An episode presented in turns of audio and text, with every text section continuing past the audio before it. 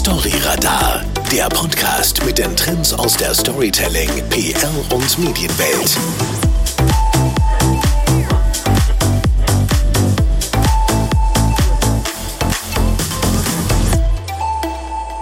Welche Geschichte kann uns unser eigenes Gesicht verraten? Und was können wir Marketeers von Face Reading lernen?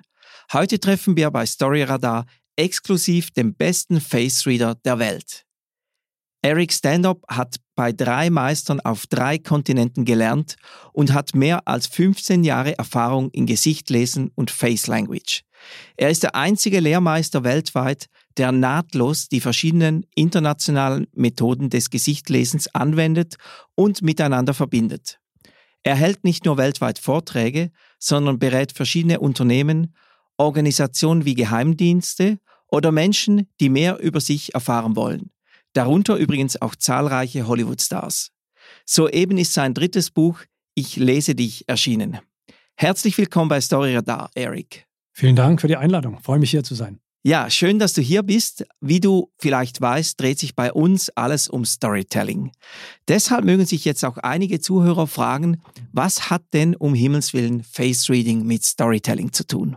Ich glaube, es gibt keine schönere Projektionsfläche für Geschichten als ein menschliches Gesicht. Ich sage immer, wenn man weiß, Gesichter zu lesen, dann braucht man keinen Fernseher mehr, weil so viele Geschichten da abgebildet sind.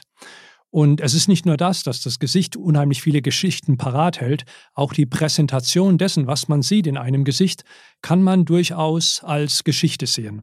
Die ganz alten Gesichtleser von vor 3000 Jahren, die haben auch Geschichten genutzt, um dem Kunden näher zu bringen, wo das Problem ist oder wo das Potenzial liegt. Du hast einmal selbst gesagt, das Gesicht ist ein Buch, an dem wir ein Leben lang schreiben. Mhm. Da müsste es ja eigentlich voll von Geschichten sein, nicht? Hoffentlich. Ich habe auch schon gesagt, es gibt leider auch langweilige Bücher. und man könnte den Gesichtern auch ähm, Titel geben wie das Sparbuch oder ähm, die Bibel oder das Gesangsbuch. Aber die Gesichter sind so bunt gestrickt und mit so vielen Geschichten vollgepackt, dass man wirklich jedes Mal ein individuelles Buch vor sich hat. Und wir kennen unser eigenes Gesicht und wir sehen ja über die Jahre hinweg, wie sich das Gesicht verändert hat. Und es verändert sich nicht nur, weil wir älter werden, sondern mit dem Älterwerden gehen auch Dinge einher. Erlebnisse, Erfahrungen, Krankheit, Gesundheit, die Liebe, das Leben in seiner Fülle. Aber erklär uns mal ganz, ganz kurz, was macht denn nun eigentlich ein Face Reader? Ein, ein Face Reader ist eigentlich ein Ratgeber. Das heißt, er wird von einem Kunden zu einem Thema befragt. Der Gesichtleser schaut sich im Gesicht Antworten dazu an und heraus, verknüpft sie und verknüpft sie dann am Ende auch mit einem Rat, mit einer Unterstützung, mit einem Tipp.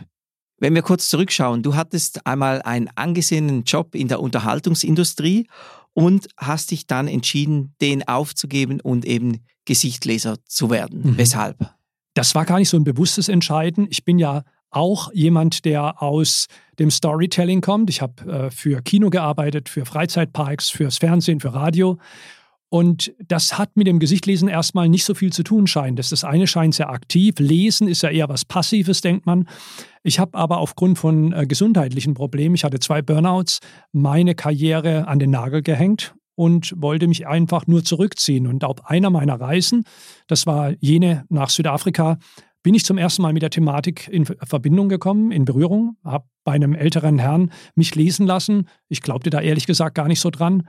Ähm, das kam mir sehr skurril, mystisch, Hokuspokus-mäßig vor. Aber ich war dann so beeindruckt, dass der so viel aus meinem Gesicht lesen kann, dass ich es auch lernen wollte. Und dann zurückgehen in meinen Beruf und dann eben mehr wissen über meine Kunden und auch meine Mitarbeiter. Du hast mir einmal gesagt, dass du pro Jahr etwa um die 300 Nächte in Hotelbetten verbringen würdest. Äh, das klingt für mich wie, du bist irgendein Nomade, der seine Klienten eben auf der ganzen Welt verstreut hat, nicht? Mhm. Ja, das ist im Moment aus verschiedenen Gründen noch so. Erstens ist die Thematik noch nicht so weltbekannt, dass man in jeder Stadt auf der Welt einen kompetenten Gesichtleser zu Rate ziehen könnte. Das heißt, ich muss da auch Pionierleistungen erbringen. Ich tue es aber gerne. Ich reise gerne und ich lerne gerne Menschen la Couleur kennen, hab's gerne bunt und äh, deswegen sind es in den letzten 15 Jahren auch 22 Länder geworden, in denen ich gearbeitet habe. Und ähm, ja, aber das passt zu mir. Ich bin auch gewissermaßen ein Reisender und äh, habe das gerne. Man muss ja auch sagen, vieles äh, machst du auch zeitgleich. Das heißt, du bist jetzt zwar hier gerade in Baden bei uns in der Schweiz mhm. im FBC Podcast Studio, aber gleichzeitig hast du dann in der Nacht äh, ein Gespräch mit jemandem in den USA und am frühen Morgen mit jemandem in Singapur. Das ist schon wahnsinnig. Ertappt, ertappt, genau. Äh, ich habe es dir äh, gerade ja erzählt. Ich hatte vorher noch einen Workshop mit New York ähm, und morgen früh dann bereits wieder eine Thematik mit einem Unternehmen in Singapur. Ja, man ist auch online immer noch unterwegs. Jetzt, du berätst viele Normalos, normale Menschen wie mhm. du und ich, die irgendwo etwas mehr über sich erfahren wollen. Und dann hast du, und das finde ich ganz, ganz spannend, aber auch viele Hollywood-Stars, die auf dein Know-how zurückgreifen. Also, warum engagieren dich diese Menschen und äh, darfst du da auch Namen von Klienten nennen? Erstmal sind das ja auch Normalos, ne? Klar. Man unterschreibt normalerweise eine NDA, also eine Verschwiegenheitserklärung. Und es gibt äh, viele, die wollen gar nicht, dass man darüber berichtet, denn es ist für einige auch so eine Art Schwäche zeigen, so nach dem Motto, ich brauche Rat, ich hole mir Rat. Und die müssen ja nach außen oft zeigen, wie toll, wie cool, wie abgeklärt sie sind. Ähm, aber es gibt einige, die haben damit keine Probleme. Die Hanks-Familie, Tom Hanks-Familie ist mir sehr bekannt. Mit Rita Wilson, seiner Frau, hatte ich sogar mehrere Sitzungen. Ähm, man lernt aber auch viele Musiker kennen, mit denen man ähm, ein Reading hat, zum Beispiel Justin Timberlake ähm, oder, ähm, na, welchen darf ich noch nennen? Ich muss mal ganz kurz überlegen. Pharrell Williams zum Beispiel. Also die könnte man zum Beispiel nennen. Es sind auch Normalos. Die haben die gleichen Sorgen, Ängste, Nöte wie wir, nur dass deren Sorgen, Ängste, Nöte schnell nach außen projiziert werden. Noch mehr Menschen reden drüber. Noch mehr müssen diese Menschen darauf achten, wie sie sich in der Öffentlichkeit zeigen. Und da ist es natürlich ganz schwer, die banalen Probleme, die jemand hat, wie zum Beispiel, ernähre ich mich richtig und äh, ich müsste eigentlich mal wieder abnehmen, ähm, mit jemandem zu besprechen, ohne dass es danach in der Zeitung zu finden ist. Wie muss ich mir das jetzt in der Praxis vorstellen? Die schießen dann ein Foto von sich, von ihrem Gesicht und schicken dir das per WhatsApp und du gibst dann ein Feedback oder? Es äh, aufgrund meiner Flexibilität, ähm, die wird von mir abverlangt, gibt es alle möglichen Varianten. Es gibt ähm, zum Beispiel Unternehmer aus dem Silicon Valley, die fliegen mich ein von Frankfurt nach Indonesien auf eine Insel, wo ein 50er Geburtstag gefeiert wird. Und ich bin dann dort und äh, kümmere mich um die Gäste. Die können ein Reading dann mit mir haben. Das wäre dann live. Äh, es gibt andere, die äh, funken mich kurz auf WhatsApp an und sagen, ich hätte gern einen Zoom-Call mit dir. Äh, wann kannst du? Mhm. Ähm, andere kommen extra angeflogen. Ich habe einen Kunden aus Aserbaidschan, der nimmt es gerne wahr, um mich in der Schweiz, in Deutschland oder in Österreich zu besuchen. Er mag die drei Länder und sobald er weiß, dass ich in einer der drei Länder unterwegs bin, fliegt er an. Ähm, es gibt da eine große Bandbreite. Live ist immer am besten, denn live heißt, ich sehe Glanz, Schatten, Farben besser im Gesicht und ich sehe vor allen Dingen die Mimik nicht zeitversetzt. Bei Zoom ist das eben anders und ein Foto gibt natürlich nur den Zustand wieder, wann das Foto gemacht wurde und es verheimlicht oft auch Dinge, die man vielleicht über die Mimik besser erkennen könnte. Mhm. Dein neuestes Buch heißt Ich lese dich und äh, ich finde es persönlich absolut empfehlenswert, weil es enthält nicht nur viele Geschichten von deiner mhm. 15-jährigen Laufbahn als Face Reader, sondern hat auch viele praktische Tipps drin, wie man Gesichter liest, eben mit diesen Skizzen, wo man genau sieht, auf was kann ich jetzt schauen.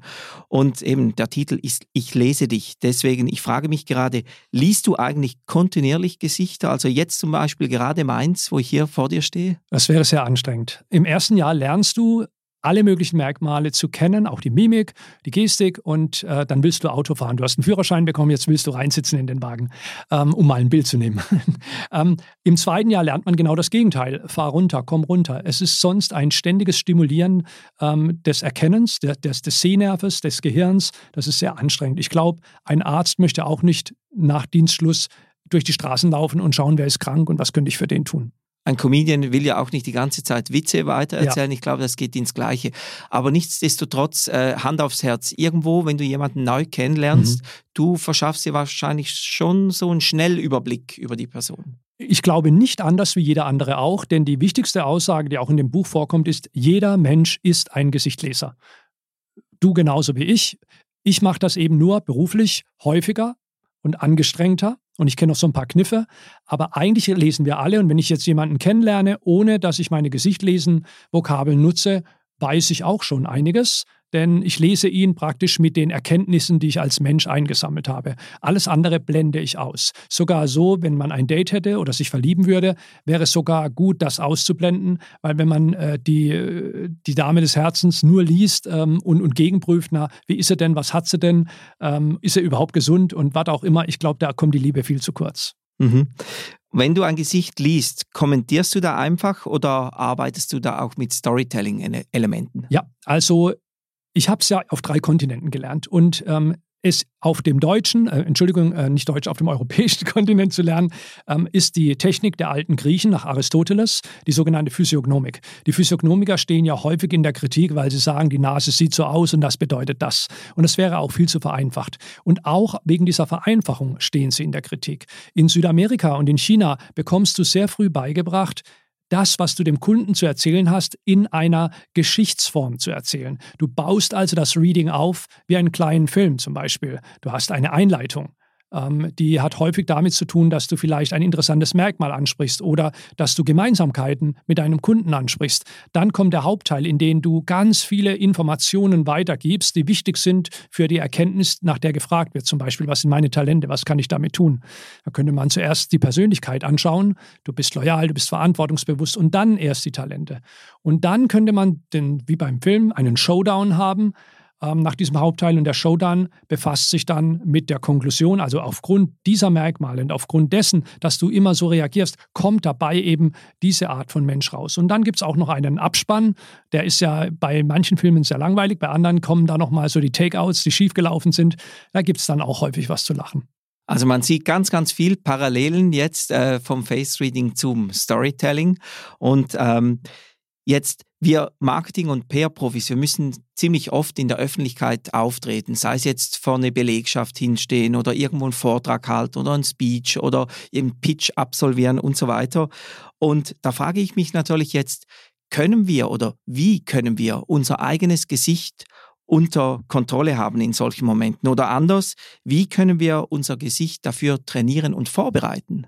Also wenn ich Vorträge in den USA gebe, dann habe ich ja oft die Kollegen neben mir, die sich einen Bleistift in den Mund stecken, damit sie strahlend auf die Bühne gehen. Ich finde das immer sehr befremdlich, aber es funktioniert tatsächlich.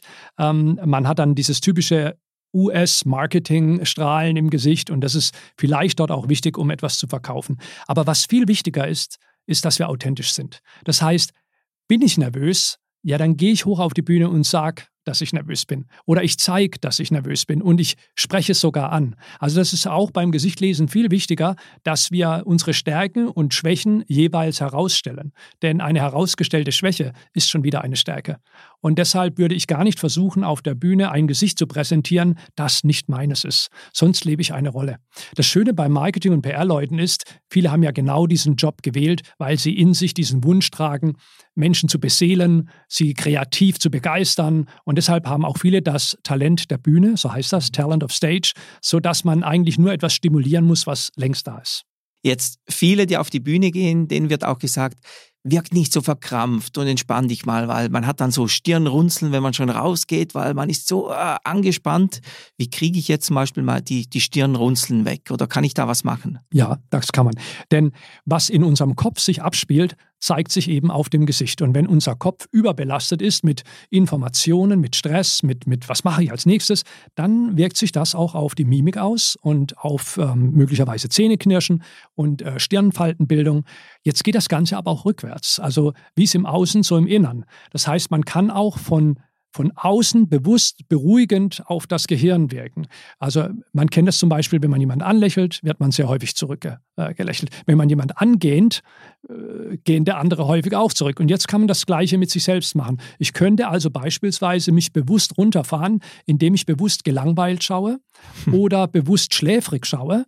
In dem Moment über den Nervus facialis stimuliere ich mein Gehirn in diese Richtung. Der Stress entweicht, die vielen Gedanken reduzieren sich auf wenige. Es ist jetzt sehr schnell erklärt. Das kann man aber auch üben, übrigens auch mit Gesichtlesern und hat es dann recht schnell drauf.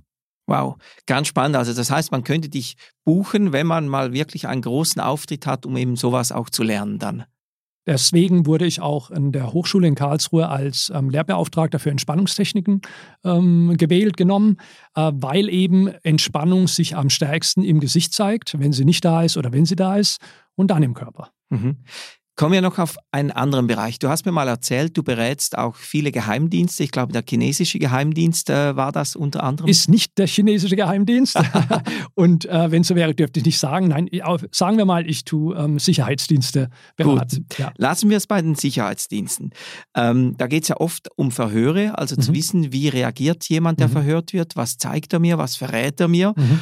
Wenn ich jetzt daran denke, dass wir auch alle oft immer wieder mal Medienauftritte haben, dann sind das ja eigentlich ähnliche Situationen. Das heißt, ich habe da auch einen Scheinwerfer auf mein Gesicht gerichtet, sitze einfach nicht in einem Verhörzimmer auf einem klapprigen Bürostuhl, sondern stehe eben irgendwo in einem äh, blitzeblanke TV-Studio.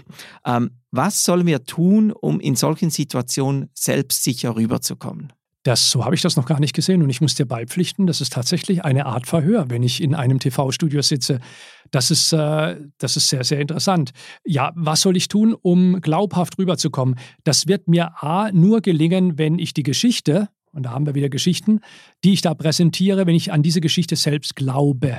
Das heißt, wenn ich das Produkt mag oder wenn ich mich mit dem Produkt verknüpfen kann oder wenn ich mich selbst mag in der Rolle dessen, der das Produkt präsentiert. Das ist schon mal die Grundvoraussetzung. Wenn das nicht der Fall ist, äh, würde ich eher raten, vergiss es gleich, weil du machst dann zu viele Fehler.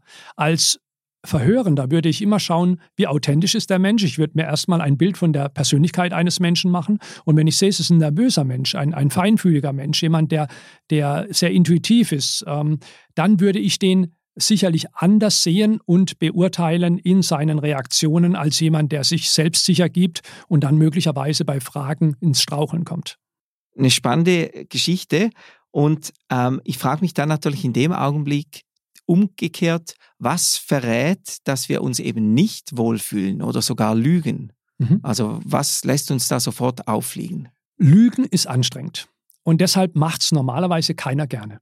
Also selbst der erfahrene Lügner hat eigentlich keine Lust zu lügen. Es ist zu anstrengend. Dem, also dem wäre lieber, er müsste nicht lügen und könnte auch anders durchkommen. Wer lügt, strengt sich an. Wer sich anstrengt, gerät aus der Balance.